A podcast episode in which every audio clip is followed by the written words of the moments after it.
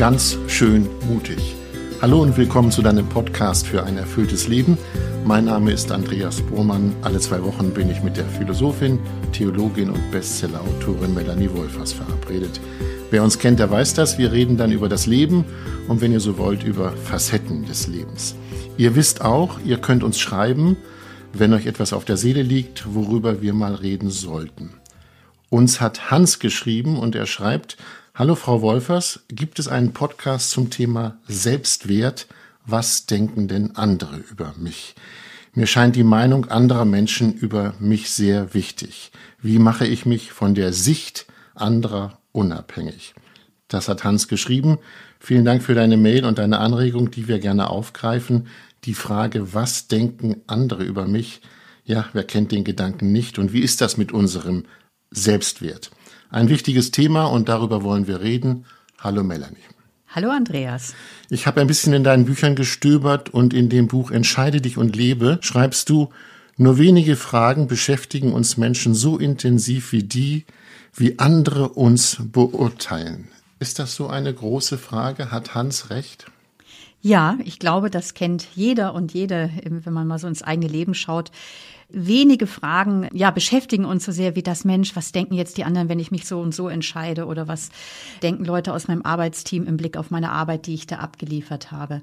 Mhm. Also unser Denken kreist häufig um diese Frage, weil der Wunsch nach Anerkennung, nach Zugehörigkeit, nach dem Wertschätzung zu erfahren, ganz, ganz fundamental in uns verankert ist, sehr menschlich und sehr normal ist. Heißt das, es kann eigentlich kein Leben geben, ohne dass man sich diese Frage stellt, wie denken andere über mich? Ja. Das gehört also dazu. Das ist in unsere ja, bis in unsere Genetik hinein eingeschrieben. Wir sind durch und durch soziale Wesen als Menschen.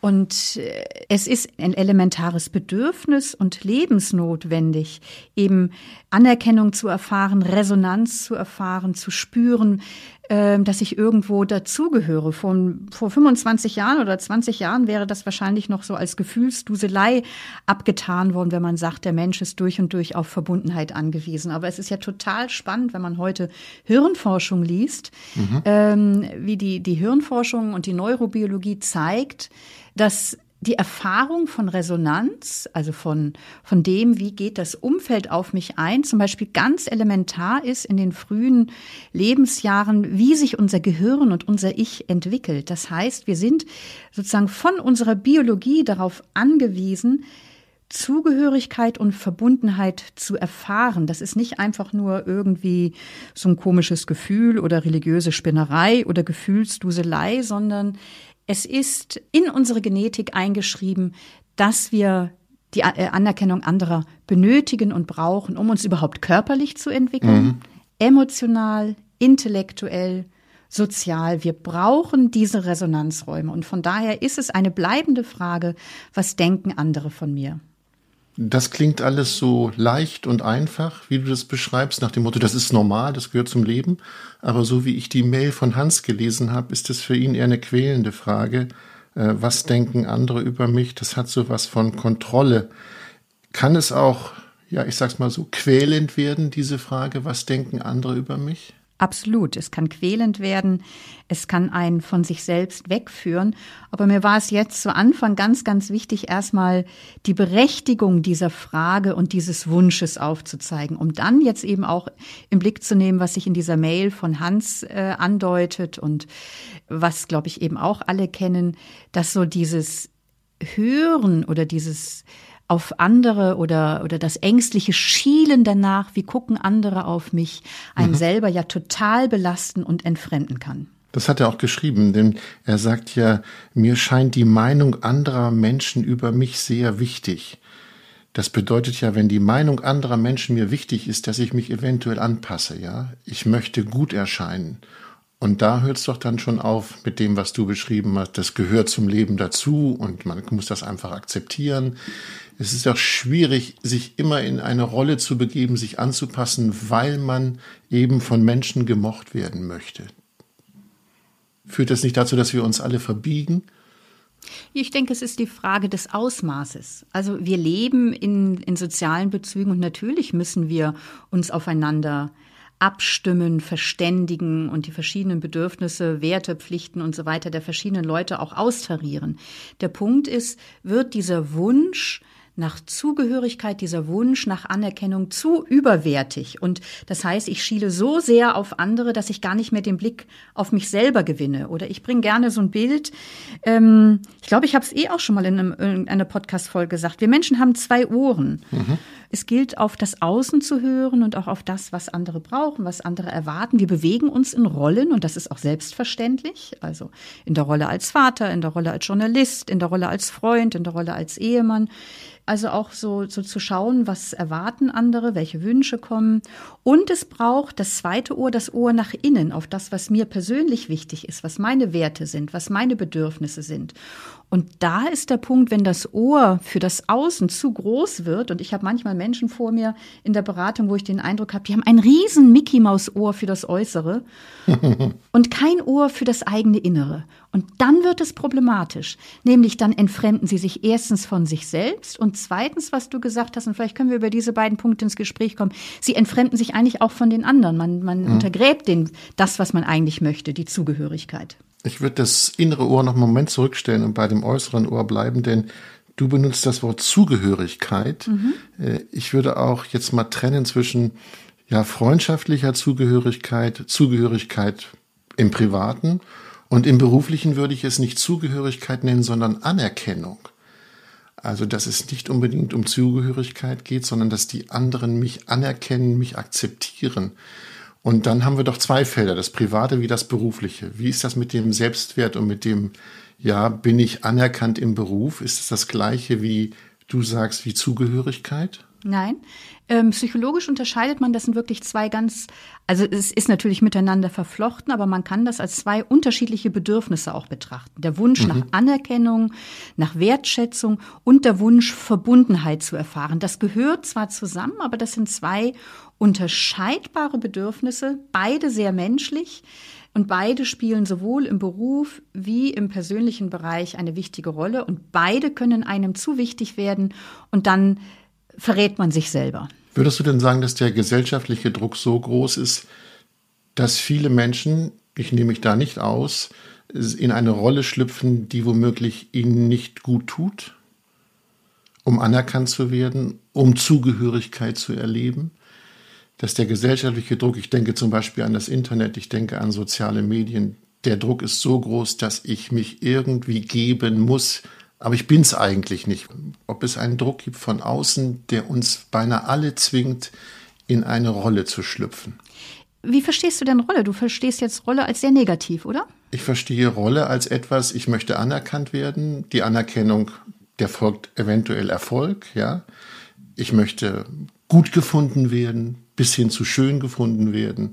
Also das meine ich mit Rolle. Mhm, okay, weil das scheint mir schon wichtig, weil Rolle ist ja durchaus auch, also ist ja eigentlich auch ein soziologischer Begriff, der ja erstmal beschreibt, wir nehmen einfach verschiedene Rollen ein. Du als Journalist oder so hast eine, äh, wenn du im, im Radio äh, am Mikrofon bist, ähm, gehst du in eine bestimmte Rolle rein und das ist eine andere, als wenn du einem Freund zuhörst oder ihm erzählst, mir geht's gerade schlecht. Und das ist auch erstmal was sehr Neutrales. Es ist normal, dass wir uns in verschiedenen Rollen bewegen mit mhm. bestimmten Erwartungen. Ich glaube, was du jetzt meinst, also ist so diese Außenorientierung, die uns dazu bringt, uns so zu verhalten, wie wir meinen, dass andere von uns erwarten, damit wir erstens Erfolg haben oder anerkannt sind oder dazugehören.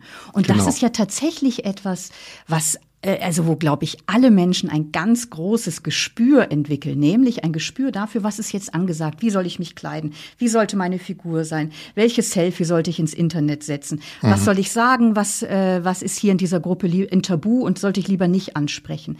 Also wir nehmen eine ganz große Witterung auf für das Außen, um eben zum Beispiel Anerkennung zu bekommen oder zum Team, zur Gruppe zu gehören. Und der Punkt ist, der Preis, und das wird schon auch gesellschaftlich sicher getriggert, einerseits durch diese sicher auch durch die sozialen Medien etc.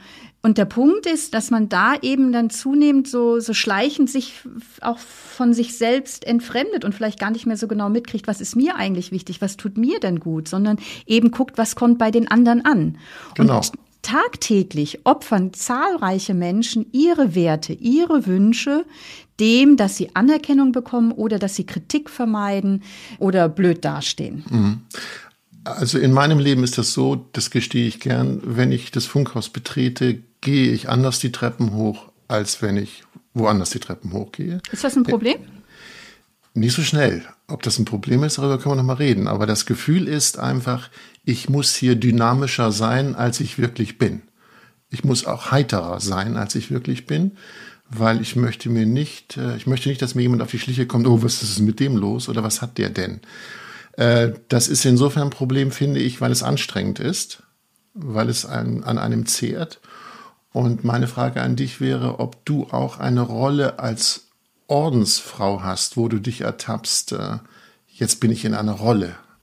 Ich bewege mich in verschiedenen Rollen. Also ich glaube, der Punkt ist, und ich finde, dass jetzt das Ertappen schon gleich wieder so, das hört sich schon so negativ an. Also, Nein, okay, ich, ähm, nehme, ich nehme Ertappen zurück. Ich ja? liebe das, wenn du die Wörter so auf die Waage legst. Ich nehme Ertappen, ich, ich setze für Ertappen spüren. Ja, okay? okay? und das ist gut. Und ich denke, wenn ich das spüre, ist schon der erste Punkt, dass ich mit meiner Rolle nicht verheiratet bin. Und das ist das Wichtige. Also Rollen werden dann zum Gefängnis, wenn, sie, wenn ich mit ihnen verwachse, wie wenn ein Kleid in meine Haut äh, irgendwie sich sozusagen, wenn ich es nicht mehr ausziehen kann. Aber natürlich bewege ich mich in Rollen. Wenn jemand zur Beratung kommt und mir ganz schwerwiegendes und trauriges und fürchterliches erzählt, dann ist es auch meine Rolle, dass ich jetzt da nicht sitze und mit dieser Person heule und sie umarme. Das mhm. kann ich bei einer Freundin tun, aber das kann ich nicht tun, wenn jemand zur Beratung kommt. Das ist wichtig, dass ich um meine Rolle weiß und da auch eine gewisse, ich sag mal so, Zurückhaltung und Askese übe, weil das sonst einfach auch übergriffig ist. Es ist wichtig, um die Rollen und entsprechenden Rollenerwartungen zu wissen, um, weil so unser soziales Gefüge auch funktioniert. Der Punkt ist, glaube ich, den du jetzt gerade eher genannt hattest. Wenn ich merke, ich lebe da was oder ich gebe mich so, wie ich mich eigentlich gar nicht fühle.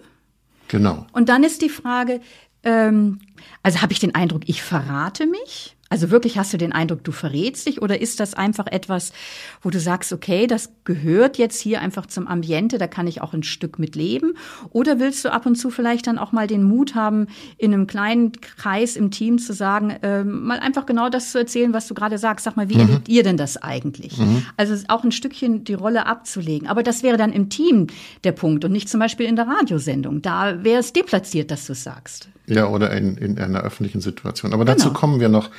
Ich würde gerne noch mal wissen, ob dieses Rollenverständnis, was man mit sich rumträgt, so will ich sein, so muss ich sein, das wird von mir erwartet, ob das nur gesellschaftliche Ursachen hat oder ob das auch biografische Hintergründe haben kann im Sinne von, das hat man schon immer von mir erwartet. So bin ich von meinen Eltern geprägt, erzogen, wie auch immer. Ich würde gerne ein Stück zurückgehen, äh, noch mal einen Schritt zurückgehen zu dem, was du fragst, Andreas. Ich glaube, wir können da noch mal tiefer hinschauen, als worüber wir gerade mhm. sprechen. Also, ja. wenn der Wunsch oder wenn, wenn man merkt, ich, ich passe mich zu sehr an und eigentlich lebe eigentlich lebe ich eher das Leben von anderen oder ich orientiere mich zu sehr an den Erwartungen anderer und äh, ich selber komme in meinem Leben kaum vor, dann lohnt es sich zu schauen, worin wurzelt das? Und da gibt es biografische Hintergründe und da gibt es gesellschaftliche Hintergründe. Und ich glaube aber, all dieser allzu großen Anpassung oder all diesem allzu zwanghaften Gieren nach Anerkennung liegt eine gemeinsame Wurzel zugrunde, nämlich ein zu fragiles, zu geringes Selbstwertempfinden.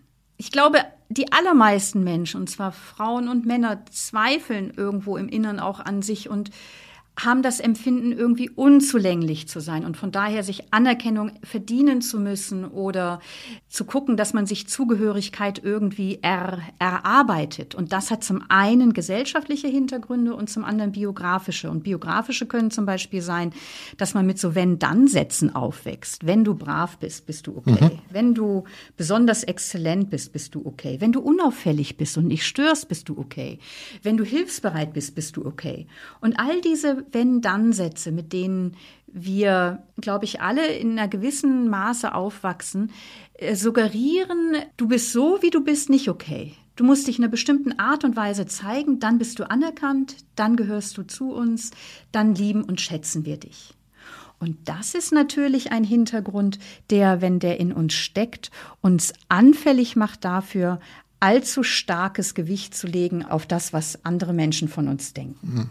Nun stellt sich die Frage, was ist dagegen zu sagen, dass ich mich selber wahrnehme oder wie Hans das beschrieben hat, äh, sein Selbstwert, sein Selbstwertgefühl und ich will diesen Selbstwert steigern. Ich will nach außen hin glänzen, großartig sein, heiter sein, äh, schön sein und so weiter. Ist dagegen irgendetwas zu sagen? Oder verlässt man damit seine Authentizität? Ein schwieriges Wort. Seine Authentizität, ja. Jetzt verstehe ich diese Frage nicht. Okay. Also die Frage ist doch, wir reden im Moment darüber, wie ist das mit dem Selbstwert und wie ist das mit der Frage von Hans, was denken andere über mich? Nun könnte ich doch sagen, ich verhalte mich so, wie andere mir rückmelden, dann bist du prima. Warum soll ich das ablegen? Ja. ja. Also ich meine, zum einen, es geht jetzt gar nicht darum, dass du es ablegen sollst, sondern offenkundig hatte Hans ja ein ungutes Gefühl dabei, merkt, mhm. irgendwie passt es nicht. Und das finde ich eine ganz spannende Frage, nämlich, welche Folgen hat eine allzu große Abhängigkeit vom Urteil anderer? Und da sehe ich zwei wesentliche Folgen, nämlich zum einen, wir entfernen uns schleichend von uns selbst. Und zweitens, wir entfernen uns schleichend von anderen und von dem, dass wir eigentlich äh, Anerkennung und Zugehörigkeit wollen. Vielleicht, ich sage erstmal was zum ersten Punkt. Also dort, wo Menschen sich bemühen, sich möglichst reibungslos anzupassen, entfremden sie sich ein Stückchen von oder immer mehr von sich selbst, also aus Angst zum Beispiel davor, Kritik oder Widerstand zu ernten, kehren sie eigene Werte, eigene Wünsche unter den Teppich. Das heißt, sie stecken zurück mit dem, was ihnen wichtig ist.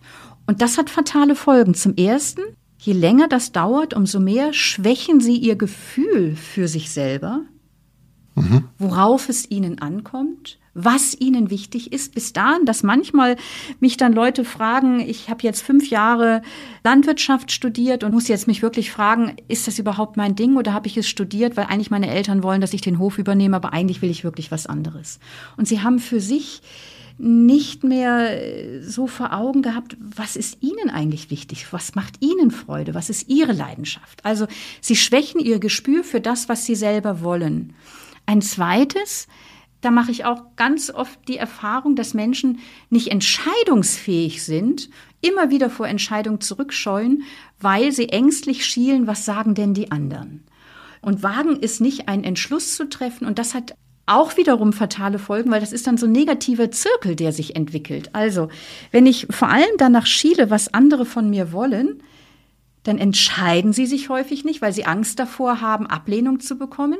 Sie verleugnen ihre Bedürfnisse und Werte. Das hat aber dann wiederum zur Folge, dass sie sich als Feigling fühlen. Sie stehen mhm. nicht zu sich selbst und das schwächt wiederum ihre Entscheidungskraft. Das ist eine negative Spirale.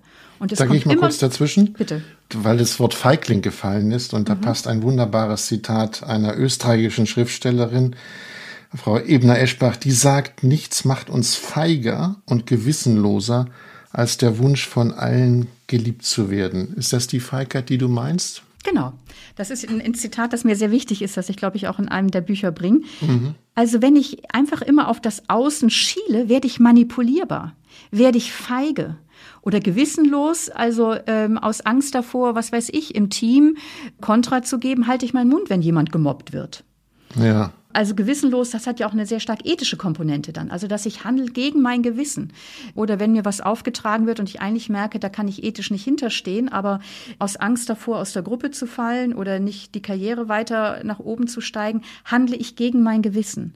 Also mhm. diese Abhängigkeit von außen macht feige, manipulierbar, gewissenlos. Das sind sehr scharfe Worte, aber die bringen etwas auf den Punkt, wie hoch der Preis ist, dass wir uns von uns selbst und einem authentischen, stimmigen Leben entfernen. Wir hatten vorhin das äußere und innere Ohr. Wir sind schon ein bisschen im inneren Ohr, glaube ich, angekommen. Aber für all die das versäumt haben, das äußere Ohr, sag nochmal, was ist damit gemeint gewesen und was ist das innere Ohr? Das äußere Ohr, also wir Menschen haben ja konkret biologisch betrachtet zwei Ohren und das ist für mich ein Bild dafür, dass wir zum einen eben darauf hören sollten und es ist auch wichtig zu hören, was sagt uns das Außen, was sind Erwartungen anderer etc. Und das andere Ohr ist das Ohr nach innen, dass wir unsere eigene Befindlichkeit, was wir in uns spüren, unsere Werte und Bedürfnisse wahrnehmen. Mhm. Und der Punkt ist die Problematik, dass viele Menschen mit einem allzu großen Mickey-Maus-Ohr für das Außen unterwegs sind und ein verkümmertes Ohr haben für das eigene Innere. Jetzt kommt die Frage von Hans, was er in seiner Mail geschrieben hat.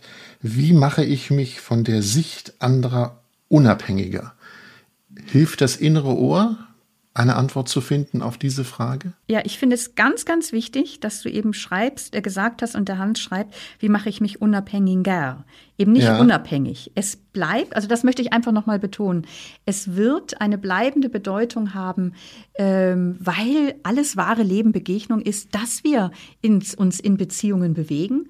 Und von daher eben ist es auch wichtig, auf das Außen zu hören. Der Punkt ist, auf wen höre ich? Will ich von allen geliebt werden, wie Maria Ebner-Eschenbach sagt? Es mhm. macht nichts feiger als der Wunsch, von allen Menschen geliebt zu werden. Oder achte ich darauf, ja, welche Menschen haben denn wirklich Bedeutung in meinem Leben?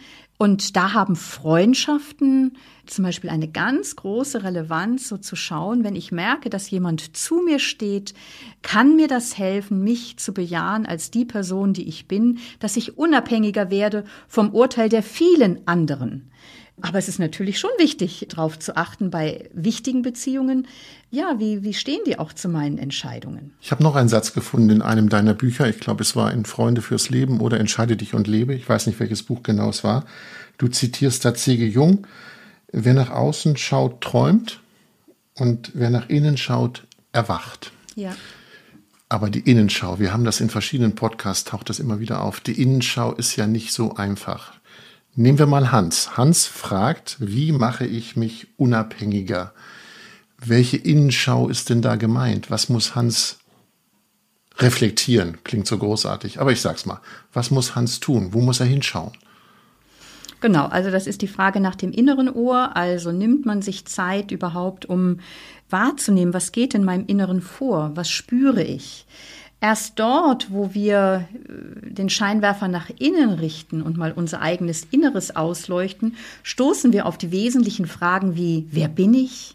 Was ist mir wichtig? Wer will ich sein? Mit wem will ich unterwegs sein? Also nur wer regelmäßig innehält, findet auch den Halt in sich selbst äh, und spürt, worauf es ihm ankommt. Und ganz konkret finde ich helfen jetzt auch in dieser Frage, wie kann ich unabhängiger werden vom Urteil anderer, ganz konkrete Reflexionsfragen oder zum Beispiel am Abend sich mal auf den Tag zurückzuschauen oder auf eine Woche zurückzuschauen und zu überlegen. Ich sage mal drei Fragen, die ich hilfreich finde. Die erste, welche Personen üben denn in meinem Alltag einen großen Einfluss auf mich aus?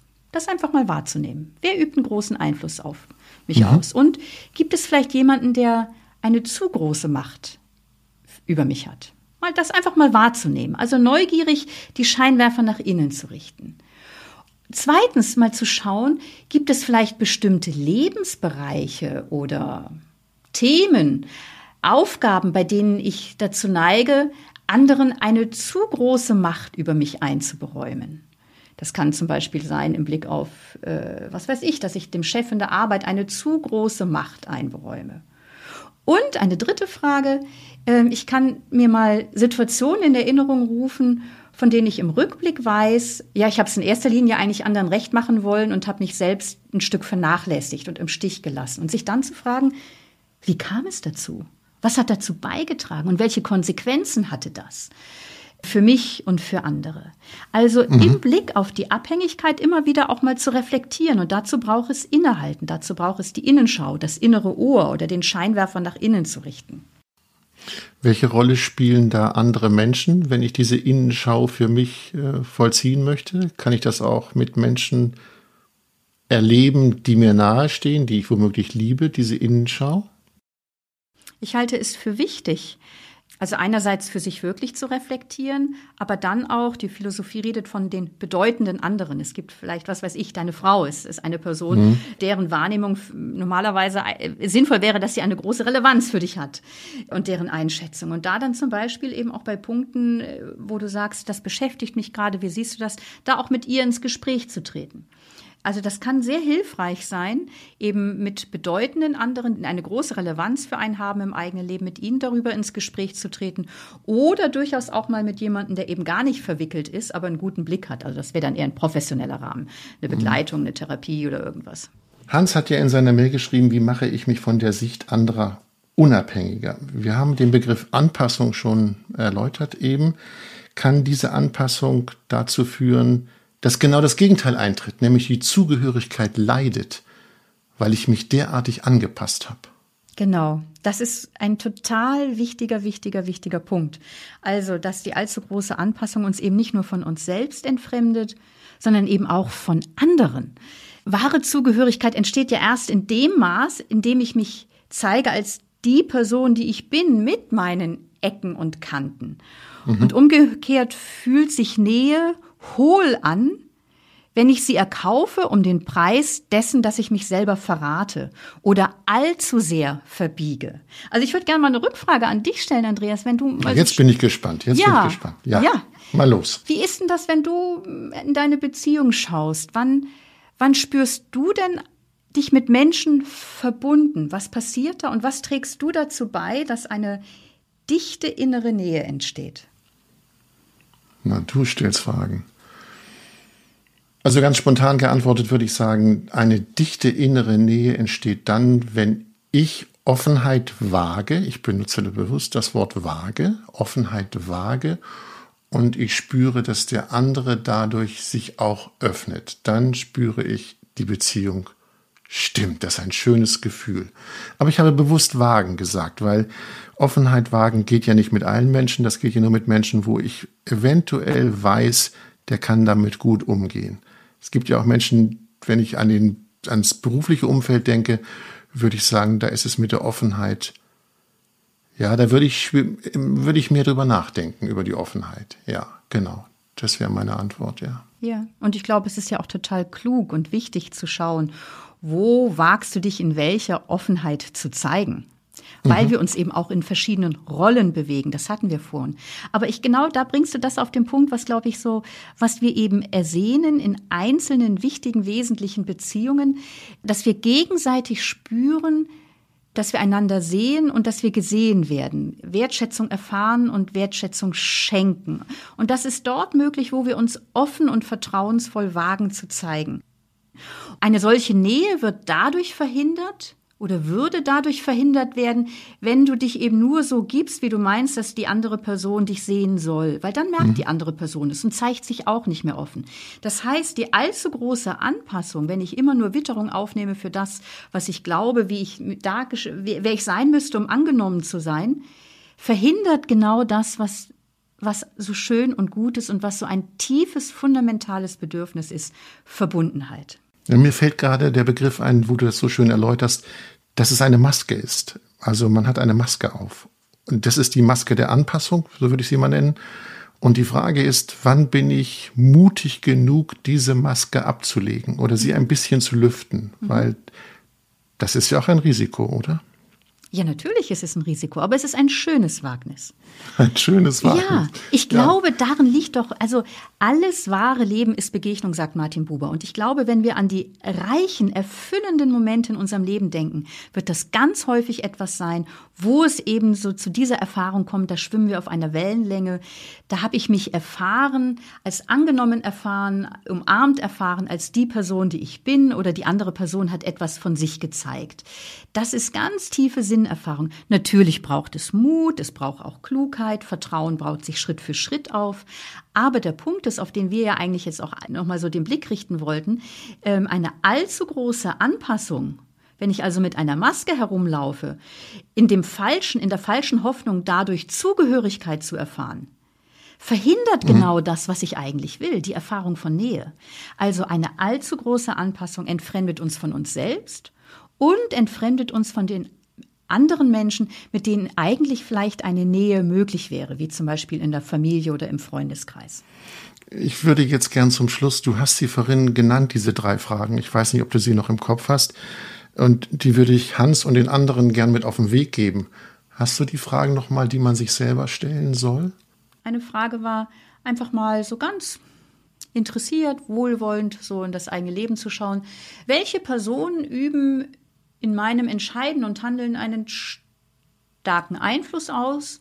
Und gibt es vielleicht da die eine oder andere Person, die zu viel Einfluss ausübt, der ich mhm. ein zu großes Ohr schenke. So, das wäre die erste Frage. Die zweite Frage war, genau, manchmal kann es interessant sein, so in bestimmte Lebens, also so zu schauen, gibt es bestimmte Themen oder Lebensbereiche, wo ich besonders anfällig bin dafür, mich selbst ein Stückchen im Stich zu lassen und mich zu sehr an anderen zu orientieren. Und die dritte Frage kann sein, mal so in der Erinnerung zu suchen, was waren Situationen, wo ich mich zu sehr an anderen orientiert habe, zu sehr danach geschielt habe, ähm, was andere über mich denken und mich selbst ein Stück aus dem Blick verloren habe und äh, mich im Stich gelassen habe und dann zu gucken, was waren das für Situationen? Was hat dazu beigetragen? Und welche Folgen hatte es für andere und für mich? Liebe Melanie, es war wieder eine Freude und wenn ich diese Fragen höre, beschäftigen sie auch mich. An dem Punkt würde ich gerne einen Punkt machen. Ist das okay? Ist okay, ja. Ist okay. Ich danke dir, Melanie. Vielen Dank. Danke, Andreas, jo, für das Gespräch. Bis zum nächsten Mal. Ja? Tschüss. Mehr zum Thema findet ihr in den Büchern von Melanie Wolfers. Trau dich, es ist dein Leben und entscheide dich und lebe. Beide erschienen im Bene Verlag. Ganz schön mutig hört ihr wieder in zwei Wochen. Wenn ihr keine Folge verpassen wollt oder eventuell ältere, es gibt keine alten Folgen, aber ältere Folgen hören wollt, dann abonniert den Podcast in der App eurer Wahl. Wir freuen uns über Lob, Kritik oder wie Hans es gemacht hat, ihr schreibt uns, ich sage euch gleich die Adresse, oder viele, viele Sternchen. Übrigens, Sternchen kann man jetzt auch bei Spotify vergeben, das ist der einfachste Weg. Wenn ihr uns schreiben wollt, worüber wir mal reden sollen, so wie es Hans getan hat, dann schreibt an podcast@ melaniewolfers.de, also podcast at melaniewolfers.de. Alle weiteren Informationen zu Melanie, ihren Büchern, findet ihr im Internet bei melaniewolfers.de, außerdem bei Facebook oder Instagram. So viele Informationen zum Schluss. Ich wünsche euch alles Gute. Bis zum nächsten Mal. Macht's gut. Tschüss.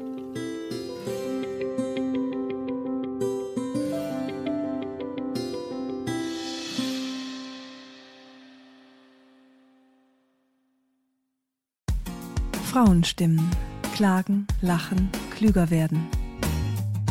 Ich bin Ildiko von Kürti, ich bin Buchautorin und Journalistin und in meinem Podcast spreche ich alle zwei Wochen mit lebensklugen und mutigen Frauen über das Loslassen und das Aufbrechen, das Verlieren, das Suchen und das Finden. Ich bin stolz darauf, wie viele wunderbare Frauen bereits bei mir zu Gast waren. Unter ihnen Stefanie Stahl, Maria Furtwängler, Annika Decker oder Gerburg Jahnke. Und ich freue mich auf alle, die noch kommen. Ihr könnt Frauenstimmen überall dort hören, wo es Podcasts gibt. Herzlich und hoffentlich auf bald. Eure Ildiko.